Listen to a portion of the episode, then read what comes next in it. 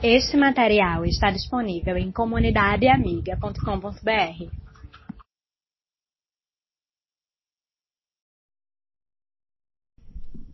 É bom estar de volta na igreja, não é? A gente vai de igreja em igreja e, como presidente do presbitério, esse ano foi um ano meio diferente.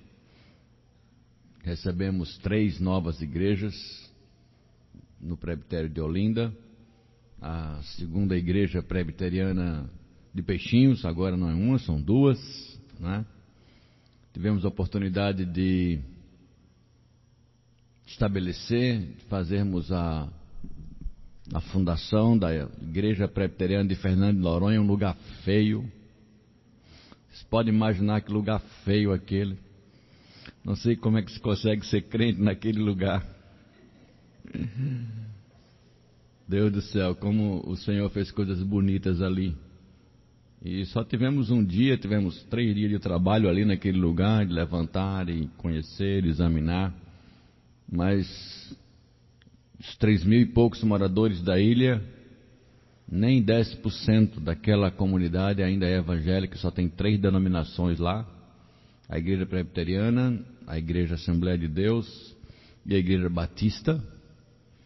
E muito campo ainda, nem 10% da comunidade ali ainda está congregada em igreja, mesmo com os próprios moradores, campo aberto. E domingo passado nós estávamos em Tabatinga, recebendo a igreja de Tabatinga, que por decisão da própria assembleia da igreja, lá em aldeia, né? Decidiu fazer parte do nosso presbitério. Quer dizer, o presbitério de Olinda está ficando famoso, não é? Então, a igreja optou por sair do presbitério de Pernambuco e ser membro, membro da, do presbitério de Olinda. Isso é possível. A, a igreja local tem essa autonomia dentro da igreja presbiteriana. E assim recebemos, agora somos novas igrejas, quando nós dizemos assim, presbitério de Olinda, não há nada que impeça que os limites se expandam, apenas ele está mais concentrado em Olinda. Portanto, agora, irmãos, estejamos orando por essa expansão, trabalho também que estamos fazendo lá em João Alfredo, em breve deve surgir uma outra igreja. Hum, antevemos ali, talvez não uma igreja, mas um presbitério são dez cidades que estão ao redor de João Alfredo, com menos de 5% de evangélicos e nenhuma igreja presbiteriana. E devemos pensar com carinho. E é claro, temos que pensar também na nossa responsabilidade missionária aqui aonde estamos plantados. Não devemos fazer da evangelização na nossa igreja um evento, um fogo de palha, um período. A evangelização na nossa vida deve ser um estilo, aproveitando cada oportunidade, como o apóstolo Paulo diz, aproveitai as oportunidades para os que são de fora. Olha, aproveite as oportunidades que o Espírito de Deus abre para você falar do Evangelho. Muito bem, irmãos. A palavra que trago para nós nesta noite é uma palavra de esperança. Vocês já devem ter notado os textos que foram selecionados para a nossa adoração.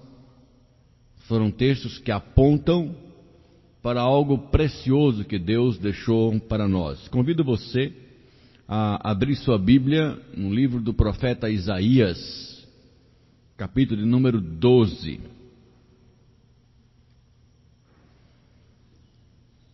Livro do profeta Isaías, capítulo de número 12. Falei, farei a leitura do capítulo inteiro, são apenas seis versículos, mas que servirão para nos orientar e nos aquecer o coração nesta noite como crentes, servos e servas do Senhor Jesus Cristo. O profeta escreveu assim: Naquele dia Todos cantarão assim. Eu te louvo, ó Senhor. Tu estavas irado comigo, mas a tua ira já passou. E agora tu me consolas. Deus é o meu Salvador. Eu confiarei nele e não terei medo, pois o Senhor me dá força e poder. Ele é o meu Salvador. Cheios de alegria, todos irão até as fontes e beberão da água que os salvará. Naquele dia, todos cantarão esta canção. Louvem o Senhor, gritem pedindo ajuda a Deus, digam a todos os povos o que ele tem feito e anunciem a sua grandeza.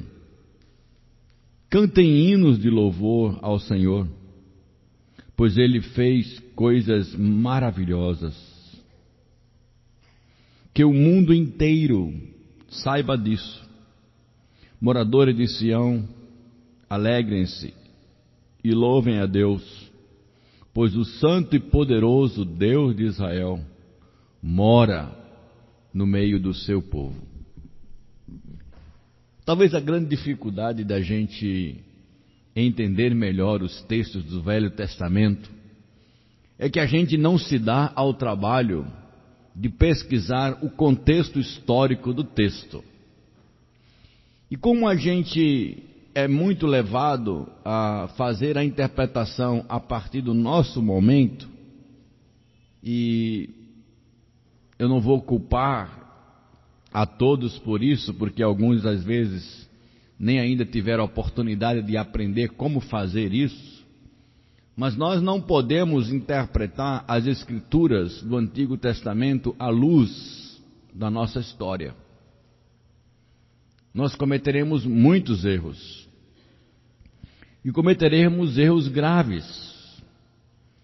Lembro-me no, no 11 de setembro quando as duas torres foram atingidas por homens terroristas que fizeram aquela destruição dentro da nação dos Estados Unidos, estava trabalhando na minha casa um, um marceneiro fazendo alguns armários, e ele chegou para mim e disse: Está vendo, pastor? O cumprimento da profecia. Eu disse: Que profecia? A profecia sobre as torres. Eu disse: Que torre? As torres que caiu lá no, no Antigo Testamento e que também caiu aqui nos Estados Unidos, estava na Bíblia que elas iam cair. Estavam na Bíblia? É. E ele foi catar um texto lá do profeta Oséias que dizia que as duas torres da cidade iriam cair. Pegou um contexto histórico de uma realidade que aconteceu, e geralmente as cidades tinham duas torres, uma norte e uma sul. Era comum construir na cidade duas torres. Eram chamadas torres de observação. E naquele contexto de guerra, duas torres caíram. E ele disse que aquilo era o cumprimento profético ah, lá nos Estados Unidos. Nós somos muito tentados a fazer coisas desse tipo. Fora outras coisas que eu já vi serem feitas quando nós lemos o Antigo Testamento. Portanto, quando você estiver estudando a Bíblia, isso vale para o Novo também, não deixe uh, de ir um pouco mais além e lança a mão do contexto histórico. Uma Bíblia de estudo ajuda muito pelas suas observações no final do rodapé, ou você pode ir um pouco mais na frente e uh, com pouco dinheiro você vai comprar um comentário sobre o livro que você está lendo, onde pessoas que estudaram mais vão te dar a informação que você precisa. Então vamos olhar um pouco mais o contexto histórico. E a gente precisa entender quem era uh, esse Isaías, qual era o momento que ele estava vivendo e aquilo que ele estava fazendo dentro do reino de Deus e o que é que Deus levou o profeta a fazer para que isso fosse escrito. Nós sabemos que Isaías era um homem, provavelmente ou da linhagem real ou de família com altos cargos dentro da estrutura de governo de Israel. Ele foi um dos profetas cujo ministério foi um dos mais longos. Pelo menos mais de 50 anos ele teve ah, como período de atuação.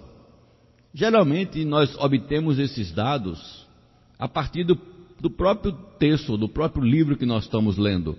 É só voltar algumas páginas para o começo uh, do livro de, de, do próprio profeta Isaías, que logo na, na primeiro versículo, veja aí como é que está escrito na sua Bíblia, ele dá informações que você se posiciona rapidamente. Diz assim: são estas as mensagens a respeito de Judá e de Jerusalém, que o Senhor Deus deu a Isaías, filho de Amós, durante reinado de Uzias, 50 anos, reinado de Jorão, reinado de Acais e reinado de Ezequias de Judá. Então ele já te colocou dentro de um período onde a nação de Israel foi uma, uma verdadeira gangorra, um sobe e desce. O reinado de Uzias foi um bom reinado. Ele adquiriu uma doença que depois ah, provavelmente foi lepra e o filho dele começou a, a ajudá-lo no trono, mas ele continuava rei. Então houve aí com Jotão e, e, e Uzias uma mistura de reinado, mas um período de muita fartura e prosperidade. Porém, o reinado seguinte foi um reinado terrível, que é o reinado de Acais. Um homem que não ah, observou nem seguiu a orientação de Deus. E a, o livro de, de, Isaías mostra muito a, a decepção uh, do povo e em alguns lugares o próprio profeta se coloca como decepcionado, como é que o povo permite essas variações acontecerem? Um povo que foi fiel, o rei era bom, estamos vendo como é bom servir ao Senhor, de repente vai para o outro lado. Isaías viveu neste período. Ainda tinha, ou ainda existiam duas nações, nação do norte e a nação do sul.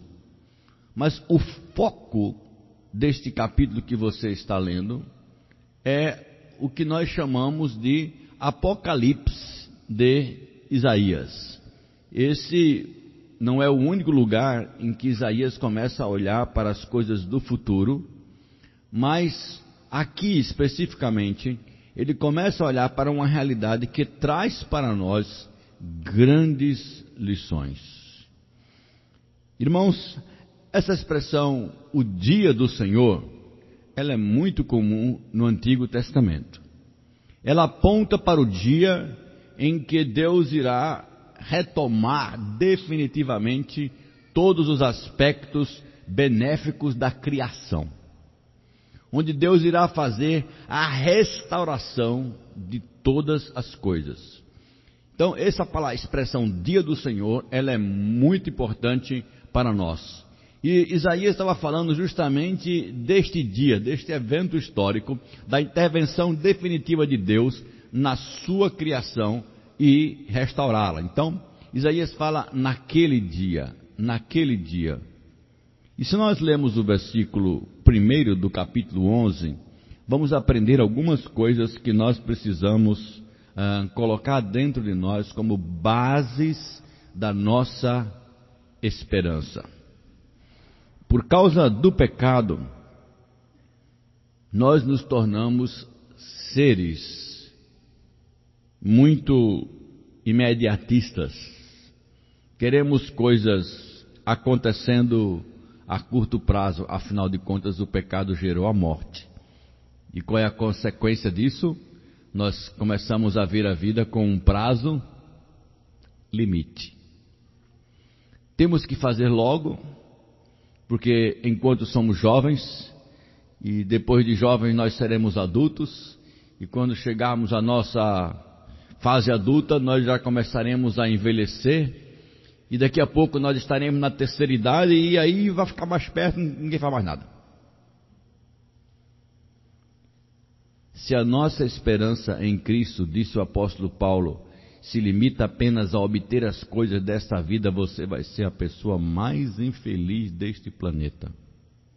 Isso está no capítulo 15 da carta aos Coríntios. Se você olha para Jesus apenas como instrumento para conseguir coisas desta vida, a tua esperança vai trazer infelicidade. É por isso que quando nós falamos de coisas do futuro, quando nós falamos de esperança, a Bíblia sempre vai nos fazer olhar para um futuro em que Deus está intervindo definitivamente na sua criação. A natureza espera, os filhos de Deus esperam, nós esperamos, e aí está a nossa esperança de que Deus um dia vai restaurar todas as coisas. Mas como fazer isso prático? Isaías nos mostrou. No capítulo 11, ele mostra qual que deve ser o foco da nossa esperança. Ele aponta para Cristo. Se a nossa esperança não está em Cristo, mas vocês vão ver que o foco em Cristo não é simplesmente para coisas de pouca duração. Notem o que ele vai fazer. Ele começa a dizer: virá um descendente do rei Davi e parece que ele estava num período, a gente não pode afirmar isso com segurança, mas parece que Isaías estava vendo o declínio de todo o reinado de Uzias e Deus usa isso para chegar a ele e dizer: Olha, vai haver um dia em que essas coisas não vão acontecer. Vai haver um descendente que vai subir nesse trono e vai ser diferente. Haverá um dia, virá um dia um descendente do rei Davi, filho de Jessé, que será como um ramo que brota de um toco, como um broto que surge das raízes. É interessante para onde Isaías nos manda olhar. Ele não surge de um galho, ele surge das raízes é um broto que sai, que surge das raízes. Ele manda nos, ele manda que cada um de nós olhe para Cristo e pense de onde ele vem. De onde vem o Cristo? De onde vem esse broto? Isaías como que diz: Não se esqueça que nós estamos olhando para aquele que vem de Deus. Quando Jesus Cristo entrou em Jerusalém e o povo queria aclamá-lo rei, sabem como gritavam? Hosana, bendito aquele que vem em nome do Senhor. Ali eles estavam reconhecendo a Cristo e queriam fazê-lo um rei material um rei que destruiria o Império Romano. Mas aquele renovo de navio era muitas vezes maior do que um imperador que destruísse um outro governo estabelecido. Olha para a fonte. No versículo 2, Isaías diz: O Espírito do Senhor estará sobre ele e dará sabedoria, conhecimento, capacidade e poder.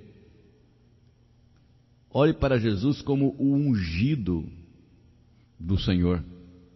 E nós sabemos que para Isaías isso era profecia a se cumprir, mas para nós, o que, que é isso? Profecia cumprida. Jesus entrou no templo, abriu o livro de Isaías e leu: O Espírito do Senhor está sobre mim e me ungiu para curar os feridos, para libertar os aprisionados para declarar o ano aceitável da salvação. Fechou o livro, na verdade ele enrolou o livro e disse: Hoje se cumpriu esta profecia. Para Isaías ele via aquilo como uma esperança. Para nós, nós vemos como uma realidade. E ele continua dizendo: olhem para isto. Ele temerá o Senhor, conhecerá a sua vontade e terá prazer em obedecer-lhe. O modelo de esperança para nós passa pelo Jesus que é Deus, que é Rei, que é ungido de Deus, mas que é obediente à vontade do Senhor. Ele é capaz de, algumas horas antes da cruz, orar: Pai, passa de mim esse cálice, se possível. Mas na mesma oração, o seu prazer em obedecer a Deus o faz declarar: Mas seja feita não a minha vontade, mas a tua. O modelo de esperança é o modelo que ora Cristo, que olha para Cristo como algo a ser duplicado. Não há esperança para quem não está disposto a obedecer ao Senhor. Isaías sabia que o ungido de Deus estaria debaixo do poder de Deus, mas não desobediente jamais a Deus. E ele continua dizendo: ele terá prazer em obedecê-lo, ele julgará, não pela aparência, nem decidirá somente por ouvir dizer, mas com justiça julgará as necessidades e defenderá os direitos do pobre. Esperança que um dia a justiça de Deus será implantada. E fique certo disso. Nesse mundo a gente tem passado, e talvez você já tenha experimentado, a dor da injustiça.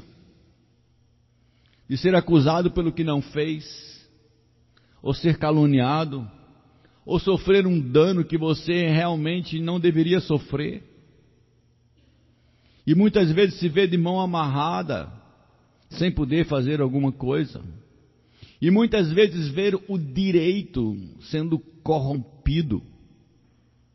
Gente rica e que tirou dinheiro que deveria ir para pobre. Há pouco tempo estava vendo um, num canal de noticiário um órgão da União ligado ao Tribunal de Contas fazendo auditorias em diversas prefeituras. Eu fiquei alarmado com o número de prefeitos ali apresentados que em pouco tempo na prefeitura saem de uma classe social para outra bem abastada, com poucos anos de mandatos. E dizia aquele homem lá: como explicar essa riqueza em tão pouco tempo? E às vezes não aparece no nome dele, aparece o nome do parente, do cunhado, e de outros que não são parentes da família, mas parentes da família da esposa, cujo nome não bate com o dele, dificultando o cruzamento de informações. Dinheiro que devia ser para servir pobre. Mas Deus diz: olha, se você olhar para esse sistema, se você olhar para essa estrutura de vida, você não vai ter esperança. Isaías diz: olha, naquele dia, Deus vai julgar, e o renovo de Davi não vai olhar para a aparência, nem vai dar atenção para o que falem a ele, mas vai ser justo e fará o direito.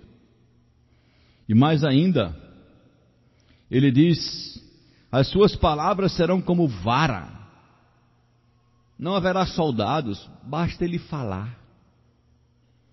A sua fala será como vara de punição para castigar o todo o país. E apenas um sopro seu matará os perversos ou os maus. Autoridade, com uma simples ordem. E por fim, são seis características que Isaías coloca aqui na pessoa de Cristo. E ele diz: com justiça e com honestidade, ele governará o seu povo. Como nós gostaríamos de ter governantes honestos e justos. Você já pensou o que seria deste país se os nossos governantes fossem honestos e justos? Às vezes a gente perde a esperança. Mas a descrição que Isaías nos faz de Cristo, do Deus a quem servimos, é um convite a voltarmos a ter esperança, não nas pessoas, mas em Deus. E por que naquele dia nós vamos cantar, como o capítulo 12 diz que deveríamos cantar e que vamos cantar. Isaías diz: duas coisas vão acontecer. E olha o versículo 11, importante para nós. Veja que descrição, eu poderia dizer assim, esquisita. Mas veja mesmo. No capítulo de número 11, versículo 8, ele diz assim: Lobos e ovelhas viverão em paz. Já é meio esquisito, né? Leopardos e cabritinhos descansarão juntos. Bezerros, não é nem boi, é bezerros e leões comerão uns com os outros, né? Uns aos outros, não. Eles comerão uns com os outros. O que, é que isso significa? que a criança e crianças pequenas os guiarão. Vacas e ursas pastarão juntas, e os seus filhotes descansarão no mesmo lugar. Os leões comerão capim como os bois. Quem lê um negócio desse diz assim: loucura. E a evolução? Loucura. Notem que todo o sistema de agressividade, de predador, de um viver e sobreviver pela morte do outro, está eliminado. Na criação de Deus, no original de Deus, não era assim como nós vemos hoje. O ciclo de manutenção da natureza não era a morte de um, o benefício do outro. Porque uns comem, consegue haver um equilíbrio daqueles que são comidos. A criação se tornou violenta, agressora.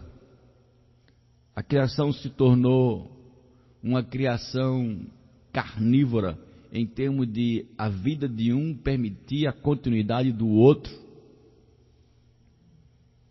E nós vemos isso que há uma maldição de Deus sobre a criação e o texto que lemos no livro de Romanos diz que o universo inteiro de Deus espera o dia que isso acabe. Mas para isso acabar, é necessário que algo aconteça. Isaías diz o que vai acontecer o homem precisa voltar a ser humano. O que Deus fará conosco é nos transformar novamente em seres humanos. Mas é isso mesmo, irmãos. Quando nós vemos uma atrocidade, uma maldade acontecer com uma pessoa, ou quando alguém está ferindo o outro, tratando com muita perversidade, nós não dizemos que isso é desumano? Não é assim que a gente diz? Porque o ser humano foi criado à imagem de Deus. E o que, que Isaías diz?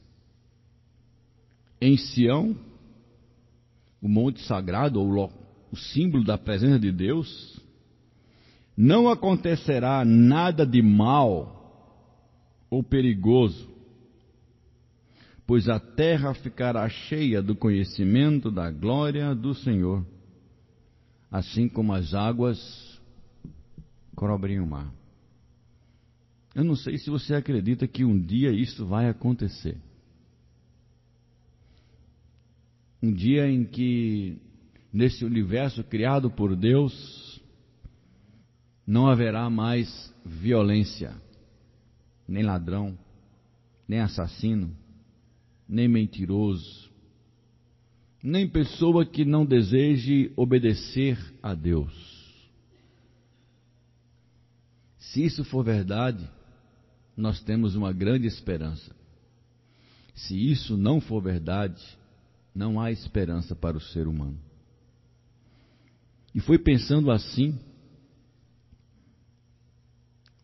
um filósofo muito conhecido, existencialista, chamado Nietzsche, que ele idealizou a morte de Deus.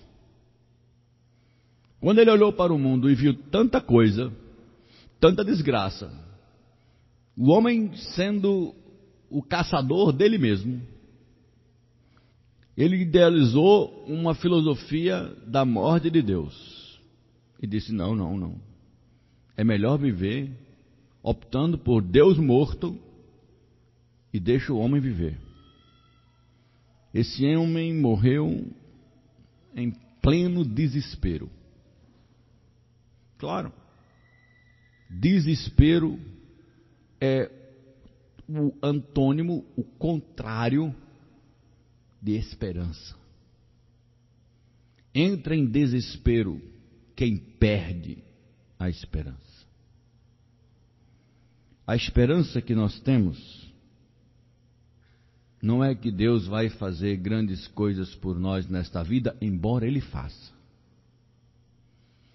A esperança que deve realmente nos mover e nos fazer continuar perseverando é o que Deus fará naquele dia. Mas, meus irmãos, eu quero dizer uma coisa nesta noite.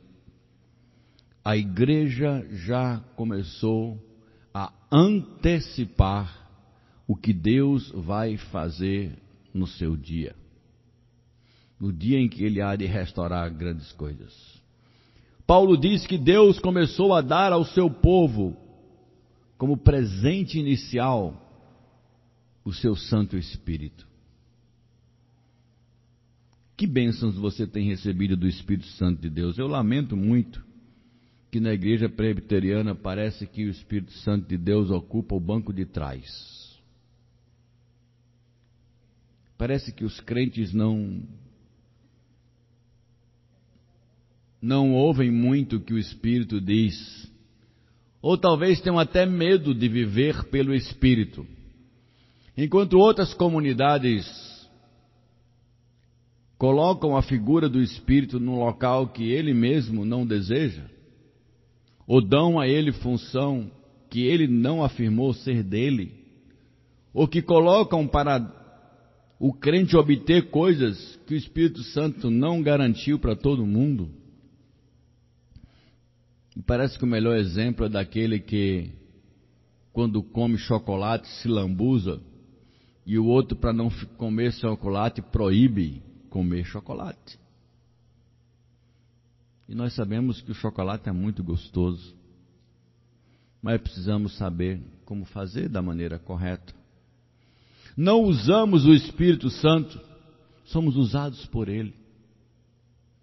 E se a nossa esperança já pode ser desfrutada inicialmente pela bênção do Espírito que nos é dado, olhar para esse dia com esperança é também olhar para dentro de nós mesmos e ver o que Deus já começou a fazer pelo seu Espírito em nós. Agora, irmãos, eu vou dizer uma coisa de todo o coração. Sem imitarmos a Cristo, essas coisas não vão acontecer. Nós não veremos a glória do Senhor. Porque o texto diz que um dia isso vai acontecer. Imposto. Deus vai botar o seu dedo e vai fazer as pessoas verem que Ele é Deus e obedecê-lo de qualquer maneira. Paulo diz que todo joelho nesse dia vai dobrar vai cair na frente de Cristo e vai dizer: Tu és o Senhor. Mas não é nesta imposição que nós servimos a Deus. A nossa esperança é uma esperança que vem da fé. Se a gente vê o que espera, não precisa mais de fé nem de esperança, pois o que vemos já é certeza, não é esperança. Nós aguardamos, irmãos, o que não vemos. Ainda não vimos ninguém ser ressuscitado dos mortos. Apenas cremos que Cristo foi o primeiro, mas ele garante que todos os cristãos serão ressuscitados e terão seus corpos glorificados, assim como Cristo vive. Nós ainda não vemos um ser humano totalmente livre do pecado, mas nós já vivemos uma liberdade do pecado, não somos mais escravos. Embora somos influenciados pelo pecado, o Espírito de Deus não permite mais que sejamos escravos do pecado. Ainda não estamos totalmente livres da ação do reino de trevas neste mundo. Mas o Espírito Santo já implementou na vida de todos os servos e servas de Deus, daqueles que pediram a Deus ajuda e creem em Cristo, Deus já implementou uma proteção que o diabo não mais nos toca. Não faz mais o que quer. Pertencemos a outro reino. Quando passamos por dificuldades e pela angústia, pela perda, pela dor, o Espírito Santo de Deus já nos deu algo que o mundo não pode dar: paz. A paz de Deus não é circunstancial, ela é interior, porque a circunstância age de fora para dentro, mas a paz que o Espírito Santo dá ao seu povo age de dentro para fora. A igreja é a agência, é o povo de Deus, é a família de Deus que antecipa algumas das bênçãos que Deus trará para todo o seu povo. E isso nos faz ter esperança. Quando num lugar seco cai algumas gotas de chuva, nasce no agricultor uma esperança que chuvas maiores virão. E é um dos nossos hinos que diz: chuvas de bênçãos nós teremos. Chuvas mandadas dos céus. E aqui a aplicação da nossa esperança. Ele diz: gotas benditas nós já temos.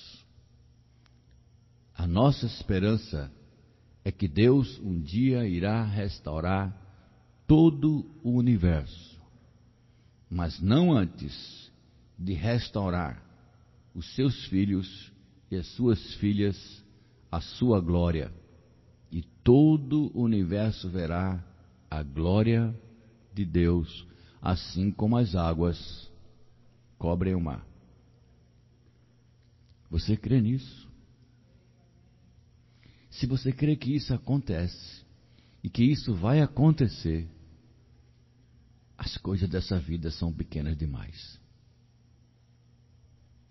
Um carro, um apartamento, um emprego. O que é isso? O que é isso comparada com a glória que Deus vai trazer? Que esperança pequena se olharmos para essas coisas. Irmãos, não queremos ser seres fora deste planeta. Vivemos aqui, mas a nossa esperança está muitas vezes maior e é muitas vezes maior do que esperar coisas nesta vida. O apóstolo Paulo disse que os olhos deles estavam fitados em Cristo. Portanto, devemos olhar para Cristo, porque Ele é o autor e Ele é o consumador da nossa fé. Convido você a cada dia a renovar a sua esperança no Senhor, na tristeza, na doença, e até mesmo quando estivermos perto desta vida partir, lembrarmos que a nossa esperança não é uma esperança que falha, porque Deus prometeu, e assim como Ele prometeu a Abraão, e ele disse: Eu vou cumprir. Nós podemos cantar como aquele hino que nós lemos no capítulo 12 diz que nós iremos cantar louvores a Deus. Talvez podemos até dizer o que dissemos no primeiro cântico desta noite. Nenhum só plano teu, Senhor, deixará de se cumprir.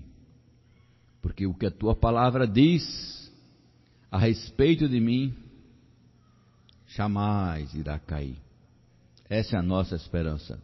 E a palavra de Deus diz que um dia você, irmão e irmã, estará no reino de Deus, vendo o Senhor, servindo ao Senhor, sem dor, sem lágrima, sem angústia, sem violência, sem predador, sem pecado. Pensem nisso. Façam disso a esperança de vida de vocês e modelem a vida de acordo com essa esperança. Vamos curvar nossas cabeças e vamos orar.